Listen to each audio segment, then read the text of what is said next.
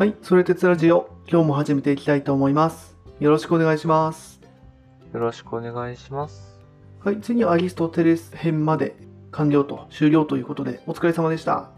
はい、お疲れ様でした。まあ、今日はね、それまでのまあ感想ということで、今日もゆっくり雑談会ということでやっていきたいと思います。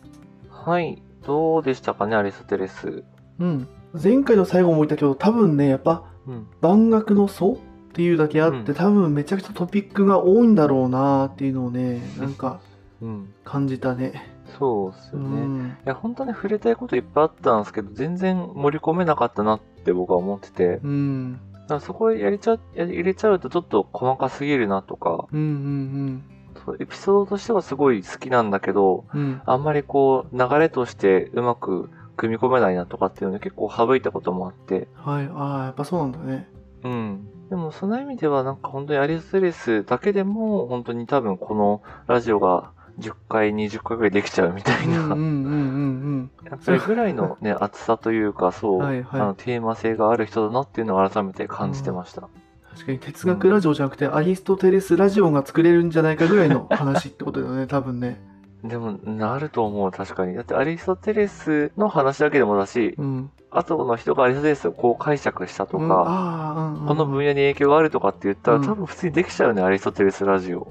確かにそうだよね。最初なんか10分野ぐらいあったもんね。心理学と何学と何学ととかさ。あ、そうそうそう、倫理学とか、そう、うんあの、政治学とかね、芸術とかも話してるから、うん。そう、アリストテレスにあの、詩学っていう、あの、詩あの、言葉で作る、はいはいはいはい。うあの、詩についての本とかもあって、ーん。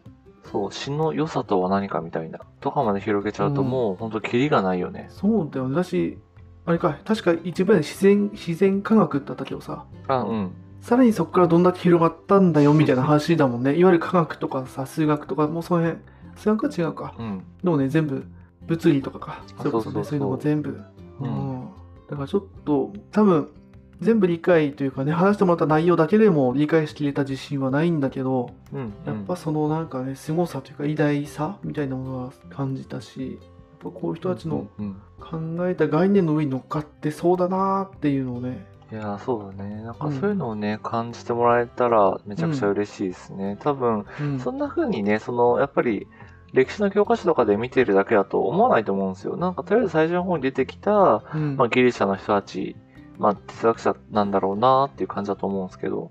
本当そうだね。うん、30秒で終わるもんね。うん、こういう人たちがいました。みたいなね。うん。そうそうそう。で、やっぱり、こう、それが、ね、ここまで話すと、えっと、なんとなくこの3人っていうのが本当にいろんなことを考えたなとか、うん。僕らが普段考えてることを当時、その、なんでこうなんだろうっていうふうに思って考えてたんだなっていうこともなんとなく伝わると思うし、うんうんうんあと、まあ、もっと言うと、あの、僕も改めて学びながらこう、な、あなるほどって思ったんだけど、うん。うん。それまでのギリシャの人たちって、要は、そもそも世界とは何かとか、何からできているかみたいな。うんうんなんで、水だとか火だとか、まあ、運動だとかって言ってるんだけど、やっぱりソクラテスが明確にやったのが、それをこう人間にこう、引き戻したというか、うん。うんそもそも人はどう生きるべきかとか、はいはいはい。どういうふうに、えっ、と、こう、生きていくことが人間にとっていいのかみたいな、要は、万物とか世の中じゃなくって、人にやっぱ焦点を当てたっていうところがすごく哲学の、なんだろうな、変換点というか、うーん。ああ、そうなんだ。うんえーそこは全然姿勢がちょっと違うんだね。あ、そうそうそうそう、だよっていうことが書いてあって、うん。うんうん、あ、なるほどな、それは確かにそうだなっていうのをそう思ったんだよね。うん。うん。書いてあって、なんかの、あの、論文とかでそういう。あそれ文とか本とかに読んでた時にそう書いてあって、うんうんうん。はい。っていうような感じで、やっぱりこの3人っていうのはすごく面白い。それぞれに特徴もあるしね。うん。っていうのをね、思いながら、僕自身もちょっといろいろ勉強してました。はいはい。なるほどね。まあ、それこそね、今回話聞くまでね、そこそ教科書レベルでさ、名前しか知らないみたいなさ、話だったんだけれども、そもそも最初、例えば哲学に興味持った時って、うん。やっぱりこう、ソクラテスとかから入ったの？あ、僕？うん。えっとね、いや、全然そんなことはなくて、うん。えっとね、なんか、こう、実はもうちょっと近代の、それこそフッサールとか、うん。知ってる、あ、もう、あの、知らないんで、あの、もう、い どんどん名前出しちゃって大丈夫。知らないんで。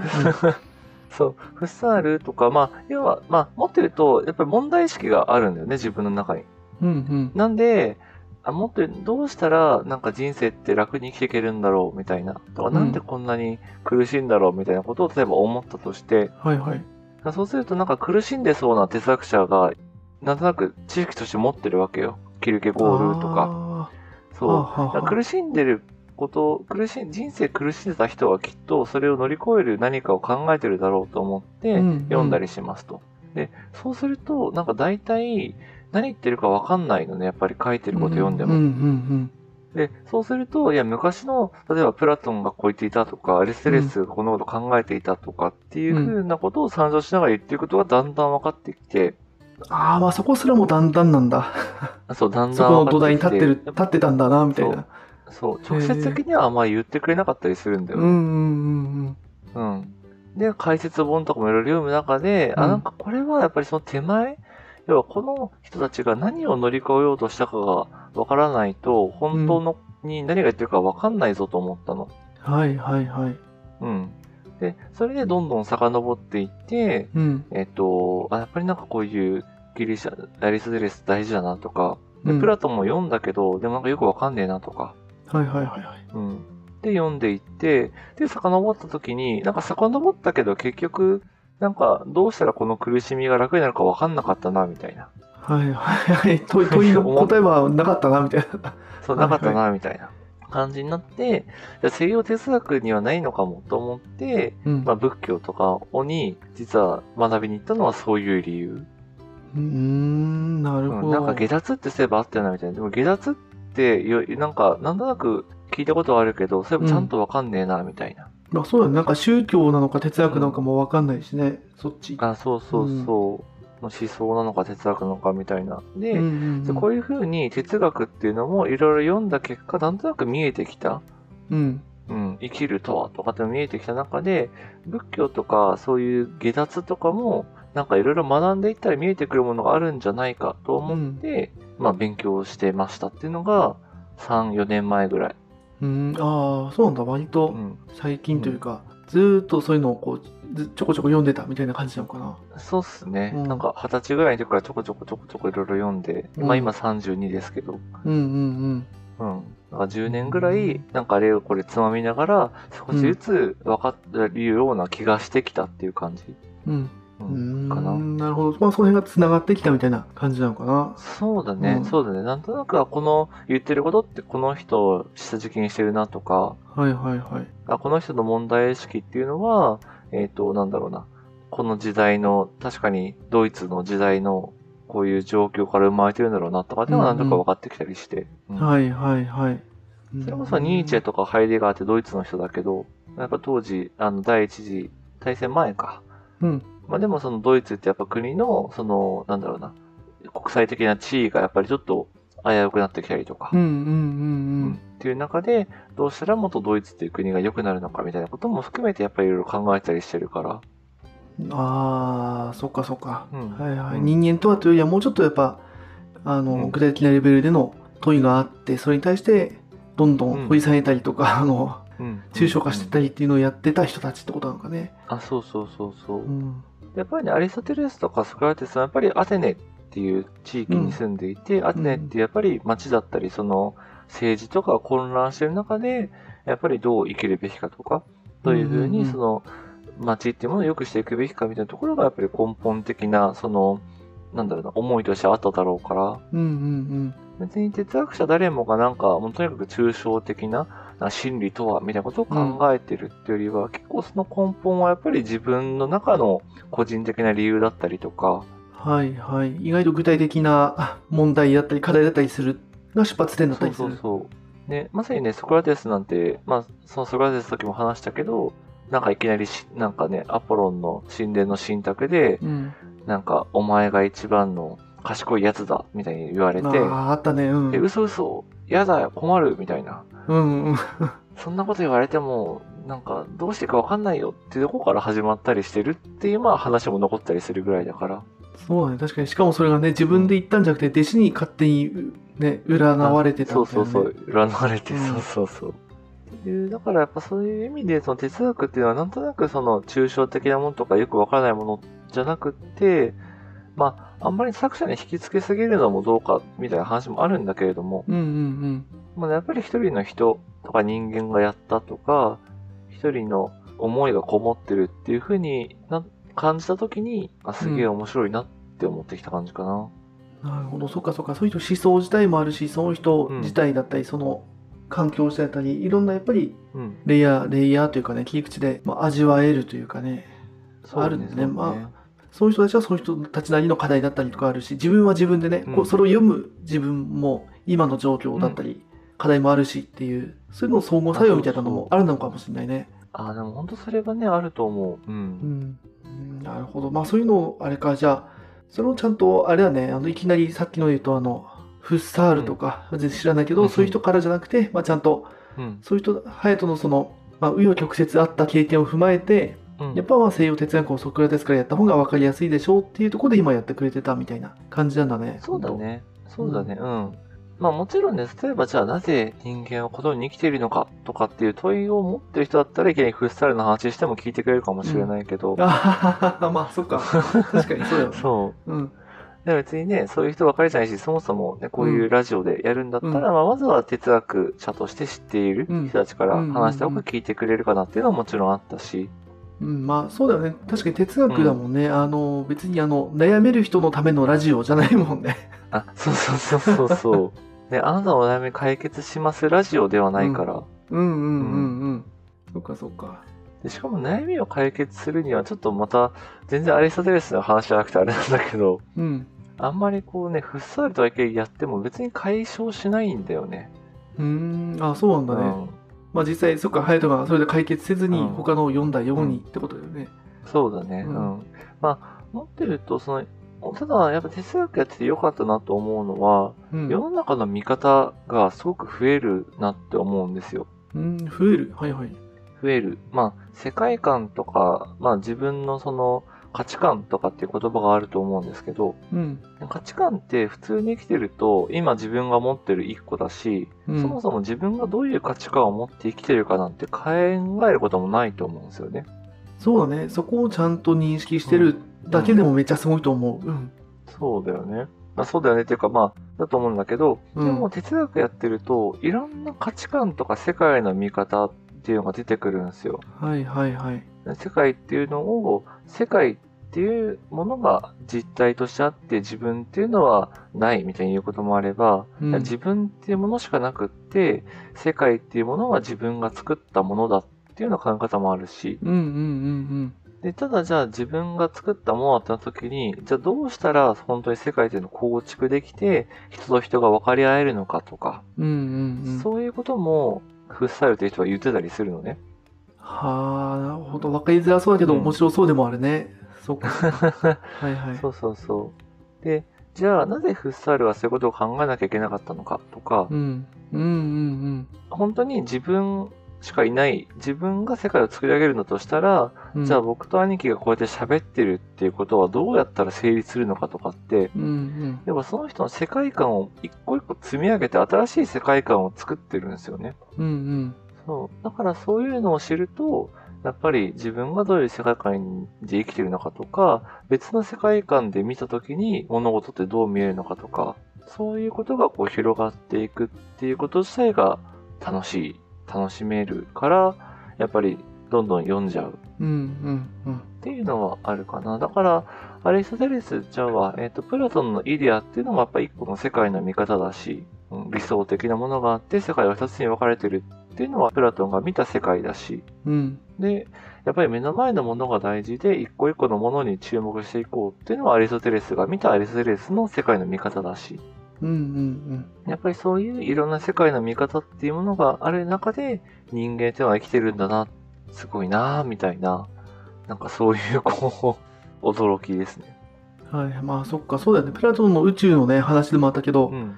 今の科学からするとそれは間違いだって言い切れるんだけれども、うん。ってことだよね。じゃあ果たしてそう言い切っていいものか、まあ言い切って終わりじゃなくてその宇宙ってものを考えたその土台だったりとかその思考過程みたいなものにはめちゃくちゃ価値はあるのかもねっていううん。そういうその見方もできるってことだよねいろんなその。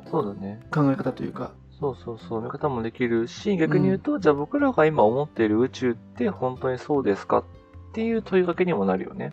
うんうん例えば素粒子があってとか、うん。うん原子があってみたいなのあるけど、うん。まあ、そもそも原子っていうものも本当に存在してるかっていうと別にね、えっ、と、まあ一応電子顕微鏡で見てるから、まああるものはあるんだけど、でもじゃあその存在の仕方で言うと、それこそ確率論的にしかないみたいな感じで、あの別に実体としてあるわけじゃないとかっていう話があったりするじゃない。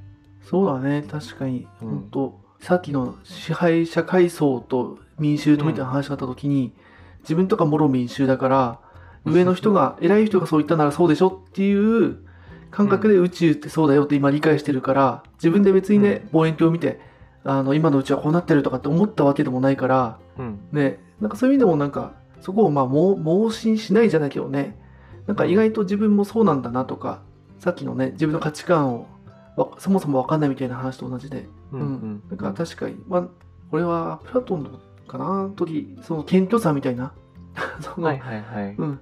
なんかそこは忘れちゃいけないんだなっていうのをちょっと今思ったわ。宇宙こうでしょとかって、うんうんそうやってまた聞き出してね。あの誰かが調べてくれて本にしたものを自分もそう思ってるだけみたいなね。確かそうになんかそれをいろんなものに適用していくと、うん、意外とやっぱ傲慢になっちゃダメだなってそうだね。結局ね、やっぱ借りてきた説明をしてるだけっていう結構多いから、うんまあ、そういう意味で、なんか、もしかし、まあ、やっぱり常識を疑うじゃないけど、やっぱ自分が生きてる世界っていうのは別に、なんだろうな、あ、なんていうのかね、結構自分がいろんな意味付けをしちゃってるよねっていうことに気づかせてくれるのが哲学かな。僕にとっては哲学の面白さですね。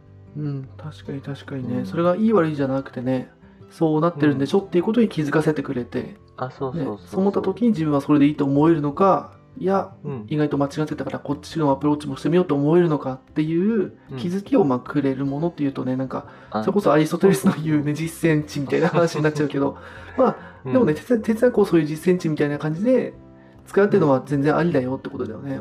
だからそれはあ個人的にはそれが面白いなとは思うし。そうだね。うん。私、一回アリストテレスからすると、そういうふうに実践者として使えないものは、本当の知識じゃないんじゃないぐらいのこともあるかもしれないし、はいはいはい。そうなんです。だから逆に言うと、別に哲学役立たない人も全然いると思っていて、うんうん。実践として使うにはちょっと合わないよっていう人もいるだろうし、うんうんうん。で、それはそれでね、っていうことでで。もそれはそれでいい、うんいというか別に良いも悪いもね、そういうものだみたいな。っていうのがね、フラットさというか、まあ、なんでも、なんでもありではないけど、まあ別にこう、なんていうんですかね、これがいいとかこれを押し付けるみたいにならないような気持ちになれるっていうのもあるかもしれない。うんうんはい、ちょっとね、本当に雑談でいろいろ話してましたけど。うん。ううんん。あでもなんかそうだね、そのそもそもやっぱりなんでこの西洋哲学の話で最初にしたの？みたいなとこも含めて、うん、なんかその辺も、うん、聞けて面白かったなと思うね。うん。そうですね。で、まあ、今この3人やってね、今後このラジオどうしていくのっていうところなんですけど、うん。えっと、まあ、さっきね、途中でちょっと言った、えっと、まあ、仏教がその代表的な東洋思想かみたいな話もあるんですけど、まあ、僕自身があんまり他のことを知らなくて、例えば中国のね、あの、孔子とうか、んうんうん。あそれこそイスラムとかにも哲学あったりするんですけど、ちょっとそのあたり僕があんまり知らないっていうのもあって、うん、ああ、そうだね。うん。そう。であとまあ仏教は日本で言うと、まあある程度こう、認知度はあるじゃないですか。うん。なんか馴染み、うんまあ、そうだね、馴染みはあるというか、うん。そうそうそう。っていうのがあるんで、まあちょっとね、それを実は取り上げながら、えっ、と、その、まあこれまで西洋哲学3人やったんで、ちょっとそれともまた違う考え方としての、うんまあ、仏教、主にブッダっていう人が何を言ったかっていうところをちょっとは触れてみたいなと思ってますと。で、仏教も面白くって、うん。僕らが今日常触れているお寺とかの仏教と、うん。ブッダが当時やった、まあ、仏教というか、その、ブッダの考え方って、まあ、結構違うのね。うーん、いやい、今のお寺とうん当時のうん。仏教は違うと。そうそうそううん。全然違う。まあ、もっと言うと、これも歴史だったかもしれないけど、例えばうん鎌倉仏教とかで、まあ、親鸞とか法然とかって、まあ、いるじゃないですか。うんうん。あの人たちの仏教と、ブッダの仏教も全然違う。うんっていうのがあるんで、うんなんかちょっとそういった、まずはブッダっていうのがそもそもどういう人でっていう、まあ、今回みたいな感じで、うんうんうんうん。やりつつ、まあ、ちょっと、あれだったらその仏教全体の、まあ、仏教史じゃないけど、どういう流れがあったのみたいなところをちょっとさらってみて、うーん。